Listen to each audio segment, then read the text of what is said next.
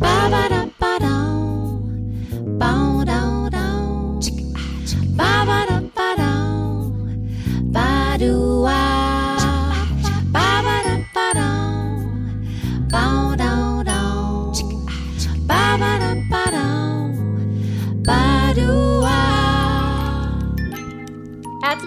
Willkommen zu einer neuen Folge Konsequent Inkonsequent mit Ari und Marie. Wie geht's uns denn heute? Wie ist denn das ähm, heutige Befinden?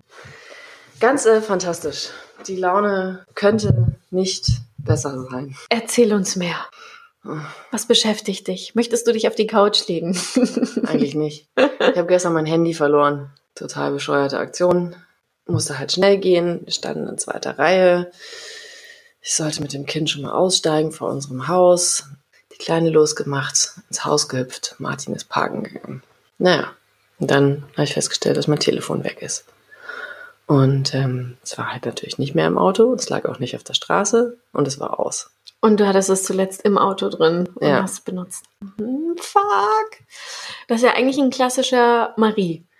Also ich habe schon sehr viele Handys in meinem Leben verloren. Das ist mein erstes. Echt? Mhm. Willkommen im Club. Ich hoffe, es bleibt auch dabei. Und du musst dir immer denken, es gibt andere Menschen, die verlieren das häufiger. Mhm. Mir wurde es dazu auch schon zweimal geklaut. Ich habe mein Handy schon ähm, an einem Abend zuerst auf den Boden geschmissen, so dass es komplett zersplittert war und äh, quasi Teile unter dem Display hervorlugten. Und dann habe ich es noch in der Toilette versenkt. Aber das war noch nicht alles. Ein paar Tage später musste ich beruflich, also ich arbeite ja beim Radio bei Energy, hatten wir das Energy Frühstückskino und da interviewe ich im Dunkeln andere Menschen. Und ihr kennt doch diese Dinge, wo man sein Getränk hinstellt auf den, bei den Kinositzen, also neben jedem Kinositz. Und da wollte ich mein Handy kurz parken. Ja, leider war da ein Kaffee-to-go-Becher drin. Und dann habe ich mein Handy noch im Kaffee-to-go-Becher versenkt. Und dann hat mein Handy gesagt, du Arschloch, jetzt reicht's und tschüss. Sehr schön. Ja. ja, es ist halt einfach nur, es geht halt finanziell gerade nicht so gut rein, aber no Charles. Gerade nach so einer langen Elternzeit. Also eins habe ich gemerkt, ähm, wenn man Mama ist, ist Chaos vorprogrammiert. Wenn man davor schon so chaotisch war wie ich, potenziert sich das eigentlich oder relativiert sich das und es wird dann einfach nur im Verhältnis, weißt du, zu anderen Menschen. Also ich glaube, es wird besser. Ich stehe jetzt ziemlich gut da, merke ich, weil ich dieses Chaos schon jahrelang gewöhnt bin. Und um dich ein bisschen aufzumuntern, sprechen wir heute über das Wochenbett. Yay! Die schönste Zeit nach der Schwangerschaft. Alter Schwede, da hätte man auch, also ich weiß nicht, es gibt zwei mögliche Szenarien. Entweder ich wurde einfach nicht vorgewarnt, Szenario 1, oder Szenario 2, ich war auf dem Ohr taub. Ich glaube, du warst auf dem Ohr taub.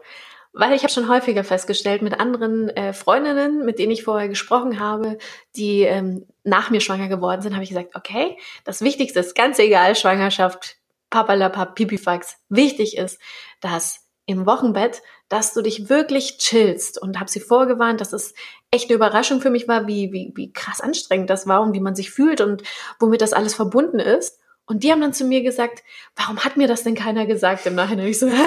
Dein Ernst? Ich habe doch voll drauf gepocht und bestanden. Und ich glaube, dass wir auf dem Ohr einfach taub sind, weil wir uns das nicht vorstellen können. Weil man denkt in der Schwangerschaft eigentlich nur bis zur Geburt, mehr oder weniger. Und danach ist so dieses verklärte, okay, dann ist der neue Mensch endlich da und dann wird alles gut. Und dann ist Tülü, Tülü. Und vielleicht macht man sich noch Gedanken zum Thema, ob das mit dem Stillen klappt. Also es war, glaube ich, eine der meistgestellten Fragen während der Schwangerschaft. Willst du stillen? Und für mich war halt klar, dass ich stillen will. Ja, und ich habe das auch irgendwie gar nicht in Frage gestellt. Und ähm, also ich habe nicht in Frage gestellt, ob das klappt oder nicht, weil das war nämlich immer die zweite Frage. Oder der, der, der Hinweis, der dann danach kam, dann halte durch und gib nicht gleich auf. Und ich so, hä? Ja, ich stille halt. Und dann Ist doch gut. straightforward. Tittis raus, Kind ran. Yippie, ja, yay. Ja, Arschlecken. So ist es leider nicht. Also das war für mich auch äh, eine Riesenüberraschung. Und ähm, es sagen ja auch viele, also wenn es weh tut, dann macht man es nicht richtig. Oder das Baby saugt nicht richtig. Das mag vielleicht sein, aber du kannst ja in dem Moment irgendwie äh, wenig dran ändern, aber so einfach ist die Rechnung gar nicht. Wenn es so einfach wäre, dann hätten die meisten Frauen keine Probleme mit dem Stillen und ich glaube, ich müssen eigentlich mal eine Statistik raussuchen. Zum Thema Stillen, ich, ich weiß, dass besonders eine Freundin mich darauf hingewiesen hat, dass das halt sehr schmerzhaft werden kann am Anfang und ähm, ja, dass ich halt nicht aufgeben soll und dass ich mich im Krankenhaus von den Hebammen nicht verunsichern lassen soll. Das war auch was, was tierisch thematisiert wurde, die Hebammen im Krankenhaus und sich nicht verunsichern lassen und da irgendwie seine Frau stehen. Ähm, ich möchte gleich an dieser Stelle sagen, es gibt auch Leute, bei denen funktioniert das 1a. Die haben am Anfang vielleicht ein bisschen Schmerzen, vielleicht haben sie auch gar keine Schmerzen, aber es ist straightforward. Ne, so wie man sich das halt vorstellt, Titi ist raus, Kind ran, ole ole. So war es weder bei mir noch bei Marie. Hm. Ich kann ja mal anfangen, wie es bei mir war. Ähm, also mein Kleiner hatte irgendwie Probleme mit dem Andocken. Er hat das irgendwie nicht so ganz geblickt oder so. Vielleicht lag es auch daran, weil ich ja eine Infusion bekommen hatte mit ähm, einem Schmerzmittel. Das heißt ja auch immer häufig, dass die Kinder dann irgendwie so ein bisschen schwach und verwirrt sind und er war ja auch ziemlich klein und dünn und dass er halt nicht genügend äh, Kraft hatte, richtig anzudocken. Jedenfalls haben sich die Schwestern im Krankenhaus ganz schön viel Mühe gegeben, ihn anzudocken. Das war für mich psychologisch gut, weil ähm, so eine sehr alte Nachtschwester, die sich halt besonders viel Zeit äh, in ihrer Nachtschicht genommen hat, die hat dann gezeigt, dass es geht. Also er da hat er es mal geschafft anzudocken. Ansonsten musste ich ihn in der Anfangszeit auch wirklich zufüttern. Und das Problem war aber, als wir es dann endlich geschafft haben, dass er andockt, war ich froh, dass er überhaupt andockt. Und dementsprechend habe ich alles zugelassen und dadurch sind meine Brustwarzen so mega wund geworden, ähm, weil ich einfach nur froh war, dass er überhaupt saugt und nicht, dass er richtig saugt. Und ähm, ja, das war ganz fies. Aua, aua, aua, aua, sage ich nur. Eieiei. Und das ging bei mir sieben Wochen, bis ich irgendwann äh, zum Osteopathen gegangen bin. Und da wurde halt herausgefunden, dass er wie so eine Verspannung hat. Und nachdem er vom Osteopathen locker gemacht wurde, hat er endlich die richtige Technik anwenden können, weil er irgendwie die Zunge rausgestreckt hat und ähm, die Brustwarze mit der Zunge umschlossen hat und dann die richtige Technik hatte und ab dann ging es bergauf. Aber sieben Wochen lang weiß ich noch, dass ich irgendwann nicht mehr konnte, gesagt, das gibt's doch gar nicht erst diese Geburt und dann sieben Wochen lang jeden Tag Schmerzen. Das ist doch so gemein. Ich fand das so unfair. Das ist auch einfach unfair. Und für mich war es so, also ich hatte dieses dieses Mantra, dass ich auf gar keinen Fall wollte, dass zugefüttert wird. Hm. Das war für mich so, nein, ich will nicht, dass zugefüttert wird, nein, ich will nicht, dass zugefüttert wird. Und direkt nach der Entbindung mit dem Andocken, das hat super funktioniert, da hat sie erstmal getrunken. Und ähm, dann wurde es aber auch schwierig. Also sie konnte nicht vernünftig andocken, weil halt meine Nippel auch so flach waren, sind. Naja, sagen wir mal ehrlich, waren. Und, ähm, und das war halt für sie super schwer. Und dann ähm, kam sie halt mit Stillhütchen um die Ecke, nachdem wir da halt ewig rumgebrokelt haben. Und ähm, dann hatte ich also erstmal dieses Stillhütchen. So, jetzt gibt's Stillhütchen, gibt's ja unterschiedliche Theorien zu. Die einen finden es total toll, die anderen finden es total kacke. Vielleicht hätte es auch irgendwann ohne Stillhütchen funktioniert. Auch für mich hat es auf jeden Fall dann in diesem Fall erstmal funktioniert. Ja, also ich konnte das Kind stillen und wir haben dann wirklich im Krankenhaus alle drei Stunden das Kind geweckt und versucht zu stillen, weil die ähm, Schwestern halt gesagt haben, wenn sie unter einem bestimmten Gewicht kommt, dann müssten sie halt zufüttern. Das wollte ich nicht. Also haben wir das echt knallhart durchgezogen. Das haben wir dann auch geschafft, hm. ja. Und ähm, da haben wir halt die Kehrtwende geschafft. Also wir haben halt wieder geschafft, dass es wieder nach oben geht. Yay. Würdest du das äh, im Nachhinein nicht mehr so eng sehen? Und sagen, ach komm, dann wird die halt zugefüttert? Keine Ahnung. Ich habe der Punkt ist ja der. Der Grund, warum ich das mit dem Zufüttern nicht wollte, war, dass ähm, ich vorher ja gehört hatte und jetzt auch nicht von irgendjemandem, sondern äh, von einer Hebamme, dass wenn man zufüttert, dass dann manche Kinder gar nicht mehr in die Brust kommen. Und dass das Problem halt auch ist, wenn du halt es nicht über das Stillen machst, dann hast du dieses Angebot-Nachfrage-Thema, was mhm. ja eigentlich natürlich kommen soll.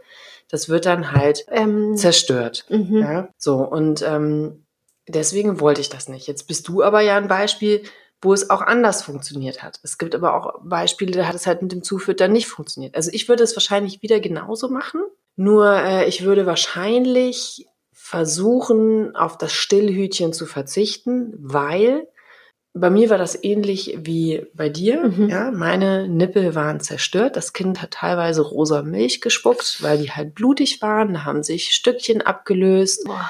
Ich hatte einen Beißring, den ich beim Stillen benutzt habe, um nicht zu schreien. Puh. Also es war wirklich, wirklich schmerzhaft. Bei mir hat es nicht ganz so lange gedauert wie bei dir. Mhm. Bei mir waren es vier, fünf Wochen. Wir haben uns ja gegenseitig sogar Bilder von unseren Nippeln geschickt. Ja. Wir haben sich Bilder von unseren Brüsten geschickt, von unseren zerstörten Ach, Gott. Nippeln. Ich glaube, ich habe auch einmal ein Bild geschickt, wo sich gerade so ein Stück Ja. von der Haut ablöst. Das weiß ich noch, das ja, war echt yummy. Ja. Und ich habe dann teilweise habe ich dann nur im Liegen gestillt, weil sie dann halt nochmal Stellen vom Nippel beansprucht hat, die sie bei den anderen Positionen Noch nicht abgekaut noch hatte. nicht abgekaut hatte. Ja, also wirklich, es war halt, es war halt dann rechts und links war es halt offen und wenn du dann halt im Liegen gestillt hast, dann wurde halt eher oben und unten belastet. Also es ist total irre, was man da macht, ja. Und das Schlimmste in dieser Situation ist, dass man denkt, es wird ewig so weitergehen. Und wenn du gerade im Wochenbett bist oder vielleicht irgendwann in dieser Situation bist, denk an unsere Worte. Es geht vorbei und überleg dir gut, ob du das wirklich durchhalten möchtest. Also wir wollten das, wir haben uns da irgendwie durchgebissen, aber die Frage ist, muss man das? Nee, muss man nicht. muss man natürlich nicht. Aber das ist halt die Frage, was, was man will, ja, und was man vielleicht auch irgendwie für eine Vorstellung im Kopf hat. Und für mich war es dann irgendwann ich gegen den Nippel. Ja. Ja, Bei mir war es so, ey, jetzt habe ich die Schmerzen schon so lange ertragen. Ich, und vor allem, ich dachte, okay, jeden Moment ist es soweit, es wird besser, weil es immer hieß, ja, es dauert da nur zwei Wochen. Komm, nach drei Wochen. Ja, aber irgendwann gewöhnt sich der Nippel dran. Also das war ja nicht so, wenn ich gewusst hätte vorher, dass es sieben Wochen dauern wird, dann hätte ich das niemals durchgezogen. Aber es Ja. ist echt so von Tag zu Tag, von Stillen zu Stillen. Ja, ja. So, und jetzt gibt's ja natürlich 30.000 Tipps, was man machen kann und was man da drauf schmieren kann und keine Ahnung was. Ja, das muss man ausprobieren. Ich persönlich fand diese Mama Lind Kompressen, Mhm. so heißen die, glaube ich, super gut. Bis zu dem Zeitpunkt, wo mir dann ähm, die Hebamme gesagt hat, dass äh, wenn ich die ganze Zeit drauf habe, kann ich halt auch einen Pilz kriegen. Das war dann der Moment, wo ich gedacht habe, oh Gott, nein, nicht auch noch das. Und dann habe ich aufgehört. Ähm, beziehungsweise habe die halt nur noch so für ein paar Stunden genommen. Und ansonsten bin ich, ich würde mal sagen, 90 Prozent der Zeit mit nacktem Oberkörper rumgelaufen. Einfach damit Luft an die Dinger kommt Ja. und ähm, damit das halt heilen kann. Weil wenn das die ganze Zeit da ne, vor sich hin schimmelt, ist halt auch nicht gut. Es ist sowieso lustig. Bei mir war auch meine Mama zu Besuch. Das heißt, ähm, meine Mama und mein Mann haben mich auch täglich mit ähm, nackten Brüsten gesehen. Aber da gewöhnt man sich dran, weil es ist wirklich einfach das Angenehmste, wenn da kein Stoff drauf rumrubbelt und dann nichts einfach drauf ist. Ja, Apropos Besuch. ja. Bei dir war deine Mama, die war relativ von Anfang an da. Ne? Die war, ich hatte die Flüge extra so gebucht, dass sie nach zwei Wochen oder halt nach zehn Tagen erst ähm, nach Deutschland kommt. Meine Mhm. Mama ist Kolumbianerin. Ja, aber das mit einem errechneten Geburtstermin hat natürlich nicht ganz so funktioniert. Ähm, mein Sohn kam später und dementsprechend war sie von vornherein da. Hm. Aber ich habe das dann so gemacht, dass ähm, ich wusste, ich hätte gerne die ersten paar Tage mit meinem Mann und meinem Sohn alleine, einfach damit wir uns als Familie eingrooven. Und dann hat sie eben bei meiner Schwester gewohnt und bei meinem Bruder in der Anfangszeit. Und die kam dann, glaube ich, nach zwei Wochen. Ja, Okay, aber sie war dann schon zu Besuch am Anfang. ja, sieben Wochen. Nein, in ich meine, ähm, es war jetzt nicht so, dass ihr Ja. die ganze Zeit alleine zu Hause wart, sondern sie war dann auch schon mal Zu Besuch. Zu Besuch gekommen. Das haben wir aber sehr reduziert und ähm, dazu habe ich auch ein bisschen was recherchiert. Also es heißt ja in ganz vielen Kulturen, also in Deutschland sind es vier Wochen, ähm, in der man sich in diesem Wochenbett befindet. In anderen Kulturen sagt man 40 Tage. Das ist fast schon rituell. Also in diesen 40 Tagen verlässt äh, die Frau das Haus nicht. Für viele klingt das erstmal so, boah, ey, 40 Tage eingeschlossen, was für eine Strafe. Im Nachhinein sage ich, nee, das ist echt eigentlich eine gute Sache. Ähm, man kann auch vom Wochenbett vom Baby Moon sprechen. Das ist auch eine total schöne, intensive und ähm, sehr innige Zeit mit dem Kind, aber eben auch ganz schön anstrengend, weil der Körper sich erstmal von so einer heftigen Sache wie der Geburt erholen muss. E egal, ob man eine vaginale Geburt hatte oder den Kaiserschnitt. Ähm, ist der Körper erstmal ganz schön fertig und dann blutet man auch noch nach und hat dieses äh, Nachbluten des Wochenbetts. Wie heißt das nochmal? Gibt es da nicht noch einen richtigen Begriff? Wie nennt sich das? Wochenblutung, Wochenbett. Blut, Wochen. Wochenfluss. Wochenfluss heißt Ist das der Wochenfluss? Ich glaube schon. Das ist auf jeden Fall krass. Das ist wirklich krass. Und man denkt sich, ich weiß noch, dass wir uns im DM eine Packung gekauft haben mit Ja. diesen Riesenschiffen binden, die halt wirklich, also das passt in keine normale Unterhose, so groß sind Nee. die Dinge. Und dann haben wir uns gedacht, boah, da sind da viele, ey, komm, das teilen wir uns. Und dann hast du mir ein paar davon abgegeben. Und irgendwann, nach zwei Wochen, haben wir festgestellt, okay, es hört immer noch nicht auf und dann kommt immer noch viel, ganz, ganz schön viel raus. Ich glaube, wir müssen beide nochmal nachlegen. Wir haben beide jeweils noch so eine riesen Packung gekauft und ich glaube noch eine, ich weiß nicht. Also da könnt ihr euch echt nicht genug mit eindecken. Nee, das braucht man. Also je, je länger wir natürlich über das Thema Wochenbett sprechen, umso mehr Sachen fallen mir ein. Aber bleiben wir noch mal ganz kurz bei dem Thema Besuch. Unsere Hebamme hatte es uns im Vorbereitungskurs empfohlen, dass man halt sagt, also zumindest die ersten zwei Wochen bleibt man für sich. Ja, da kann mal jemand für ein Stündchen vorbeikommen und so, aber dann muss man seinen Besuch auch instruieren, dass sie bitte sich selber einen Kaffee machen und hinterher ihre Tasse auch wieder in den Geschirrspüler räumen, weil dafür hat man keinen kein Nerv, keine Zeit und ist durch. Ja, und das macht auch total viel Sinn. Ähm, natürlich ist das auch ein super individuelles Thema. Es gibt mit Sicherheit auch Frauen, die sagen, ihnen fällt total die Decke auf den Kopf und sie brauchen die Abwechslung, ja. Und jetzt mal überhaupt nicht zu sprechen von Wochen der Depression, das ist ein ganz anderes Thema, das behandeln wir auch nicht, weil da können wir nicht zu sagen, das, das haben wir nicht erlebt. Ja, aber man sollte vielleicht erstmal einplanen, dass man sich die Zeit nimmt nach der Entbindung und ähm, auch Familie ein bisschen auf Abstand hält. Also ich habe zum Beispiel meinen Eltern und auch Martins Eltern gesagt, die ersten zwei Wochen wollen wir niemanden sehen, weil die müssen beide anreisen und ähm, bleiben dann halt auch über Nacht. Und Ja, nicht zu empfehlen, wirklich. Oder die mieten sich in ein Airbnb ein oder ein Hotel. Das höchstens. Hm. Also das haben wir auch gebraucht. Und gerade beim ersten Kind ist man, glaube ich, so ein bisschen durch den Wind. Total, auch emotional, was das alles bedeutet. Ich habe ähm, mal auf Instagram Regeln gefunden für den Besuch eines Neugeborenen und das fand ich irgendwie sehr stimmig. Erstens, warte, bis du eingeladen wirst, komm nie unangekündigt. Gut, das versteht sich von selbst. Bei einem Kratzen im Hals bleibst du zu Hause. Bring Kuchen mit. Ähm, Trage kein Parfüm. trage kein Parfüm.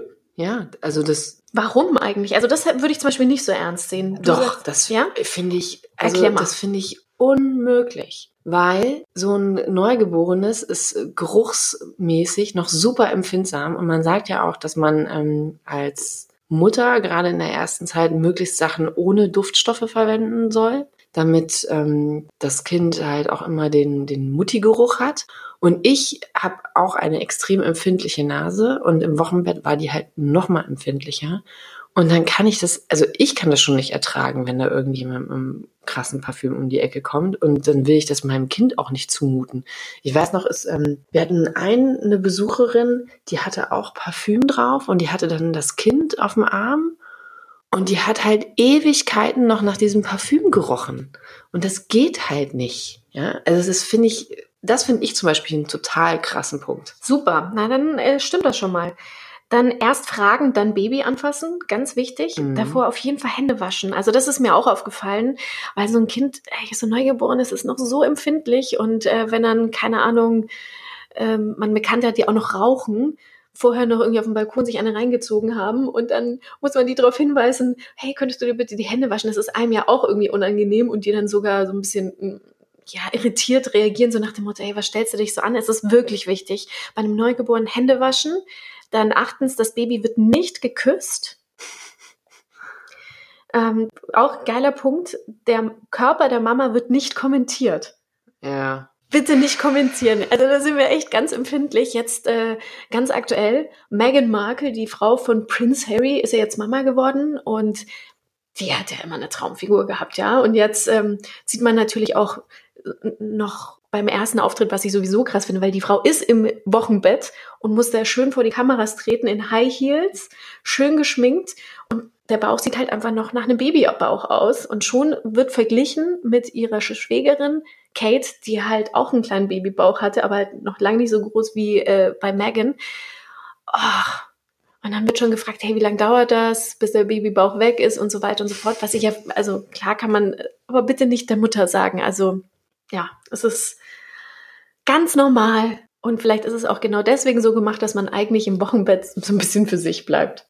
Man hat gerade ein Kind bekommen, ja, und dann ist es wirklich, ganz ehrlich, scheißegal. Es ist nicht die Zeit, sich darüber Gedanken zu machen, wie man jetzt aussieht. Also was, was unsere Gesellschaft da mit Frauen macht, ja, und dieses, ich muss möglichst schnell wieder in Form sein und meine alte Figur wieder haben und am besten noch geiler und besser aussehen, das finde ich so krass. Und ich finde diesen, diesen Druck, den man da bekommt, ja, und ähm, das finde ich schon echt übel. Ich habe was sehr Interessantes gelesen über eine Tradition in China. In China ist ähm, das Wochenbett anscheinend heilig Dort ist es so, dass sogar wenn man viel Geld hat, kann man sich in so eine Art Wochenbetthotel einmieten. Da ist Personal da und Ärzte, die sich um alles kümmern und ähm, auch sehr witzig, ähm, man darf nicht lüften, damit man sich, glaube ich, als Mutter nicht erkältet. Das heißt, 40 Tage lang wird nicht gelüftet, bleibt das Fenster zu und man darf sich die Haare nicht waschen, was ich echt eklig finde. Aber so viel zum Thema, man darf im Wochenbett scheiße ausschauen. Also ich habe mich gerne geduscht und auch sehr gerne die Haare gewaschen. Das hat mir irgendwie, ah, das war für Wellness für mich im Wochenbett. Aber ich finde es eigentlich ganz witzig, dass ähm, es in anderen Kulturen fast schon erwartet wird, dass man kacke ausschaut im Wochenbett und auch okay ist. Irgendwie, ich, ich störe mich gerade so ein bisschen an diesem, dass man scheiße aussieht oder dass man kacke aussieht. Ich finde, dass es diese Adjektive mhm. in Kombination mit einer Frau im Wochenbett nicht geben, geben darf. Ja, stimmt. Gibt's nicht. Ja. Die man sieht nicht scheiße aus. Ja. Man sieht aus wie eine verfickte Kriegerin. Stimmt. Das sind, ja? die, das sind die Kriegsspuren. Ja. Stimmt. Ey, geil, das gefällt mir. So sieht's aus. ah, übrigens auch ähm, ganz witzig. Mal schauen, was du dazu sagst. Dann habe ich noch bei meiner Recherche herausgefunden, dass es in anderen Kulturen auch das Wochenbett für den Papa gibt. Und zwar bei den Tucano-Indianern, das liegt in der Amazonasregion, darf der Mann erstmal ausspannen ja, das Wochenbett für den Papa, weil die Kraft des Babys ist mit der seinen verbunden. Deshalb müssen beide nach der Geburt ruhen. Sechs Tage lang dauert das Wochenbett für den Mann. Der Arme. ja, nee, ist klar. Also ich, ich denke schon, dass äh, der Mann da auch ähm, eine Rolle spielen sollte. Das ist vielleicht leicht übertrieben, aber gut. Andere Länder, andere Sitten. Das ist ja, ne, also auch das, was wir hier sagen, das mag ja in anderen Kulturkreisen auch völlig anders sein, ja. Also es mag ja durchaus irgendwo normal sein, dass das Kind von allen angefasst und geküsst wird. Ich hätte den Leuten die Hand abgehackt. Mhm. Und ja? das glaube ich dir. Ja, ich bin ja auch eine fucking Warrior Queen hier. Genau. Übrigens, diese fucking Warrior Queen, da musste ich nämlich vorhin dran denken und so schmunzeln, als wir über Wochenfluss sprachen, was für mich auch eine total abgespacede Nummer war, war dieses immer mit einem Katheterbeutel auf Toilette gehen mhm. und halt anstatt abwischen mit diesem Wasser, was aus dem Katheterbeutel kommt, sich sauber spülen, weil natürlich das alles noch wund und offen ist. Ne? Also ich bin ja auch ein bisschen gerissen, also sprich, da war die Naht und äh, meine Schamlippe war auch eingerissen, das war auch genäht, das musste dann halt schon immer gesäubert werden. Und für alle, die dazu noch Hämorrhoiden hatten, so wie hier bitte. Also ich hatte in meinem Leben noch nie Hämorrhoiden, das war so eine schlimme Erfahrung. Das hat für mich das Wochenbett so ein bisschen zusammengefasst und die Überraschung und den Schock danach dass der Körper eigentlich ganz schön krass beansprucht wird. Also nicht nur, dass man reißt, dass man offen ist oder genäht wurde und dass die Nähte auch noch aneinander reiben und das noch wehtut und dann hat man auch noch am Hintern Hämorrhoiden. Warum? Das ist wirklich schlimm und da bleibt natürlich auch alles kleben, wenn man mal halt ähm, etwas anders auf die Toilette muss. Komm, sag's. Ja, wenn man halt groß muss, ne? Das ist wirklich schlimm. Alles ist irgendwie ekelhaft. Ja, muss ich nochmal das Wort sagen? Ich schäme mich schon dafür. Kacken. Okay. ich wollte gerade sagen, hallo? Du hast ja. doch, du hast doch äh, das schon thematisiert bei welcher Folge? Zwei? Ich, und eins, irgendwie in jeder Folge. Ich möchte aber nicht dieser in dem Podcast immer über das Kacken sprechen. das ist okay. Marie spricht oh. gern über Kacken. Nein. Aber es ist wirklich so. Und da habe ich, äh, ziehe ich jetzt meinen Tipp der Woche vor. Und zwar gibt es eine Sache, die nennt sich Happy Pool. Die waren bei der Höhle der Löwen. Das ist so ein handliches Ding. Da kann man Wasser reinfüllen und damit kann man sich viel ähm, einfacher dann da unten waschen, anstatt mit diesem Katheterbeutel, den man aus dem Krankenhaus mit nach Hause bekommt. Das PD meiner Eltern wäre auch sehr praktisch. Ja, gewesen. warum ist das denn eigentlich aus der Mode gekommen? Ich dachte immer früher, boah, wie spießig, braucht man heutzutage nicht, ist doch gar kein Problem, wenn dann nimmt man ein Feuchttuch und so. Jetzt ganz viele Dinge, die ich früher als spießig und unnötig erachtet habe, wünsche ich mir wieder zurück. Wie zum Beispiel, dass es in Bädern wieder Bidets gibt. Du nicht? Nee. ich, da ich mir die Haare nicht föhne, brauche ich es auch nicht als Föhnablage. Insofern. Nee, äh, ich, ich bräuchte jetzt kein PD. Ich kann, das, das ging auch mit dem Katheterbeutel ganz gut. Und da hat uns unsere Hebamme auch vorher ein paar gute Tipps noch gegeben. Also wenn es halt ganz schlimm ist und es immer richtig dolle wehtut, kann man das auch, ähm, kann man sich auch in die Dusche setzen. Und ähm, ja, was für mich auch tatsächlich shocking war, war, wie kaputt ich war. Ich konnte keine zehn Schritte gehen, ohne dass mir der Kreislauf abgesackt ist. Also ich bin wirklich über die Gänge des Krankenhauses geschlurft wie eine sehr, sehr, sehr alte Frau. Und Ich bin Cowboy, schön breitbeinig, weil die Nähte Mm, aneinander genau. gerieben haben. Also echt wie so Lucky Luke, kennt ihr noch mit O-Beinen? Ich kam mir wie so ein Fußballer vor.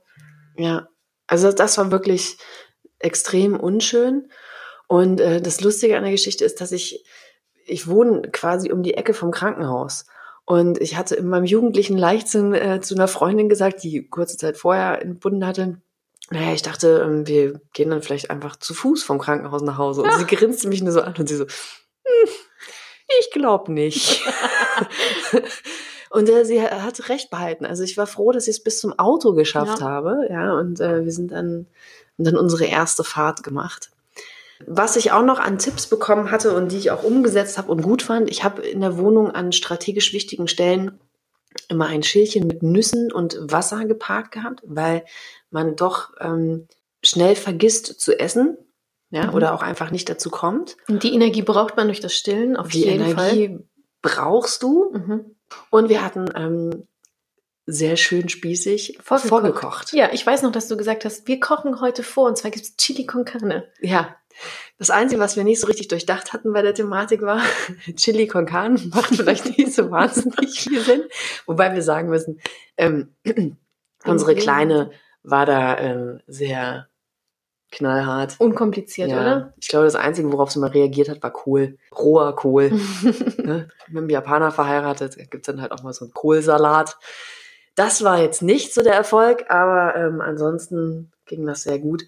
Und ähm, was wir auch nicht bedacht hatten, war, dass man vielleicht, wenn draußen die Temperaturen gegen 30 gehen, was ja letzten Mhm. Sommer der Fall war, auch schon im Mai, ähm, man vielleicht nicht unbedingt Chili con Carne oder einen schönen Eintopf essen will. Ja. Ja.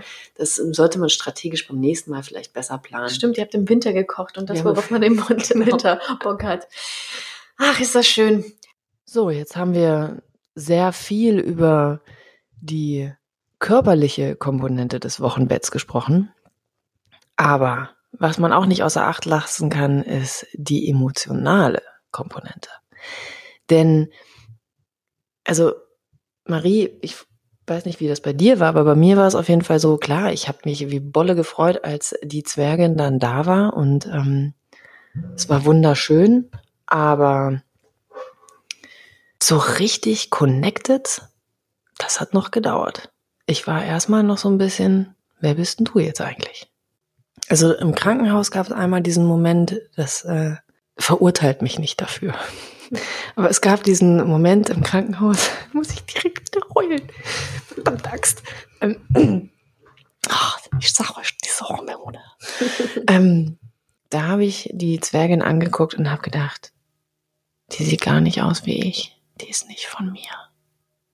Und das war nur so eine Millisekunde, ja. Also es war jetzt nichts, was jetzt irgendwie ähm, immer im Hintergrund mitschwang, aber das gab so diesen einen Moment. Und ähm, klar habe ich sie, habe ich sie von Anfang an geliebt, ja. Also das war jetzt nicht so der Punkt, aber bis ich wirklich so mich komplett darauf einlassen konnte und das komplett akzeptiert habe, dass ich Mutter bin von diesem kleinen Wesen, das hat gedauert. Und ähm, es gab auch eine Situation, das war nach drei Wochen. Da hatte sie so eine Phase, da hat sie abends immer viel geweint und geschrien, so zwei Stunden oder so. Und ähm, da saß ich dann irgendwann mal völlig fertig äh, auf der gegenüberliegenden Straßenseite an der Bushaltestelle und habe geheult und habe meine beste Freundin angerufen und habe gesagt, was habe ich nur getan? Was habe ich getan? Ich, ich schaffe das nicht. Ich habe gedacht, ich kann mich hier auf mein Bauchgefühl verlassen. Aber mein Bauchgefühl ist scheiße. Und da war ich echt fertig. Und da ist es wirklich dann auch wichtig, dass man hat, dass man jemanden hat, mit dem man darüber reden kann. Ja, und der einem sagt, hey, mit dir ist nichts verkehrt. Das ist normal. Und du bist einfach nur jetzt fertig und das ist halt auch total crazy und alles ändert sich. Und ähm, ich habe dann auch so gedacht, so, ich hatte halt, als ich das erste Mal mit ihr rausgegangen mhm. bin, ne, ich hatte so Schiss. Ich hatte Schiss. Ist es jetzt zu kalt oder ist sie zu warm und kriegt sie Zug und was ist mit ihren Ohren und hat sie die Mütze richtig aufgesetzt und geht's ihr gut und ich konnte mich überhaupt nicht entspannen und ich bin ja sonst eher so ein Tüdelü, recht ähm, entspannter Typ. Da kann ich mich auch noch dran erinnern, dass dich das völlig verunsichert hat, dass du halt auf einmal diese Entspanntheit verloren hast und mich gefragt hast, kommt das denn bitte wieder? Genau. Ich habe mich gefragt, kommt das wieder? Oder bin ich jetzt für den Rest meines Lebens so? Ich kann euch jetzt äh, mit äh, einem Jahr dazwischen sagen, es kommt wieder. Man äh, ist irgendwann wieder sein altes, entspanntes, chaotisches Selbst und was man dabei nicht vergessen darf, sind, dass Hormone einfach da eine ganz große Rolle spielen. Und wir versuchen das ja häufig zu verdrängen. Oder ich finde es immer total bescheuert, wenn es immer heißt, so, na, ähm, hast du jetzt PMS oder so, kurz bevor man seine Tage hat, dass man da so, man oh, darf, Monella. ja, aber darf leider nicht außer Acht lassen, dass tatsächlich Hormone einen Einfluss haben. Was, was ich auch sehr schön fand, war, ähm, dass man sich nochmal ähm, neu oder anders in seinen Partner verliebt. Also das war für mich auch so diese, diese Interaktion zwischen Martin und, und der Zwergin zu sehen und wie er mit ihr umgegangen ist. Und da ist mir jedes Mal das Herz übergelaufen. Und mhm. ähm, ja, das war total krass. Also habe mich nochmal noch mal ganz dolle in meinen Mann verknallt. Mhm. So ganz romantisch. Kurze Zeit später haben wir uns dann ständig die Köpfe eingeschlagen, aber auch das gehört dazu. ja. Also was mir wirklich wichtig ist, was bei euch hängen bleiben sollte, für die, die ähm, sich auf das Wochenbett vorbereiten, A, macht euch Notizen, bitte vergesst all diese Tipps nicht. B, geht einfach mit einer anderen Erwartung ran. Also seid wirklich total gnädig zu euch selbst und wisst, das dauert seine Zeit und das ist auch in Ordnung so. Genießt diese Zeit zu Hause mit eurem Kind, stellt euch drauf ein. Am Anfang ist es super viel stillen, teilweise macht man nichts anderes als stillen. Das heißt, man kann auch den Besuch, der dann selbst nach zwei, drei Wochen kommt, so richtig genießen, weil man eigentlich nur am Stillen ist. Also bei mir war das jedenfalls so. Wenn ihr eure Erwartungen erstmal runterschraubt, dass ihr sofort wieder funktionieren müsst, dann haben wir unser Ziel eigentlich schon erreicht, weil ihr müsst nicht funktionieren. Ihr könnt einfach sein, euch auch mal von eurem Mann ähm, oder Familie oder wie auch immer wirklich betütteln lassen. Nehmt das auch an. Gerade wir Frauen sind irgendwie immer gewohnt zu leisten und zu funktionieren.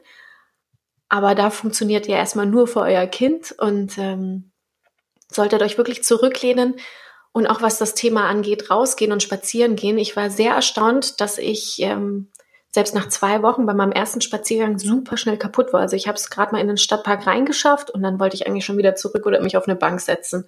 Und das ist auch in Ordnung. Erwartet nicht zu so viel. Wochenbett ist nicht so wie krank und erkältet sein, dass man halt da ja sich eine Woche Zeit nimmt und dann geht's wieder, sondern passt wirklich auf, dass ihr euch nicht übernehmt und ja, bleibt lieber im Zweifel eine Woche länger liegen. Amen. Amen. So, damit äh, wollen wir es für heute mal belassen und äh, freuen uns schon auf die nächste Folge, die mal so ein bisschen aus der Art schlägt. Denn äh, da werden wir uns damit auseinandersetzen, wie schön es doch vielleicht gewesen wäre, oder auch nicht, ein Mann zu sein. Mhm. Unser Resümee hört ihr dann in der nächsten Folge. Konsequent, inkonsequent mit Ari und Marie. Tschüss. Schön, dass ihr dabei wart.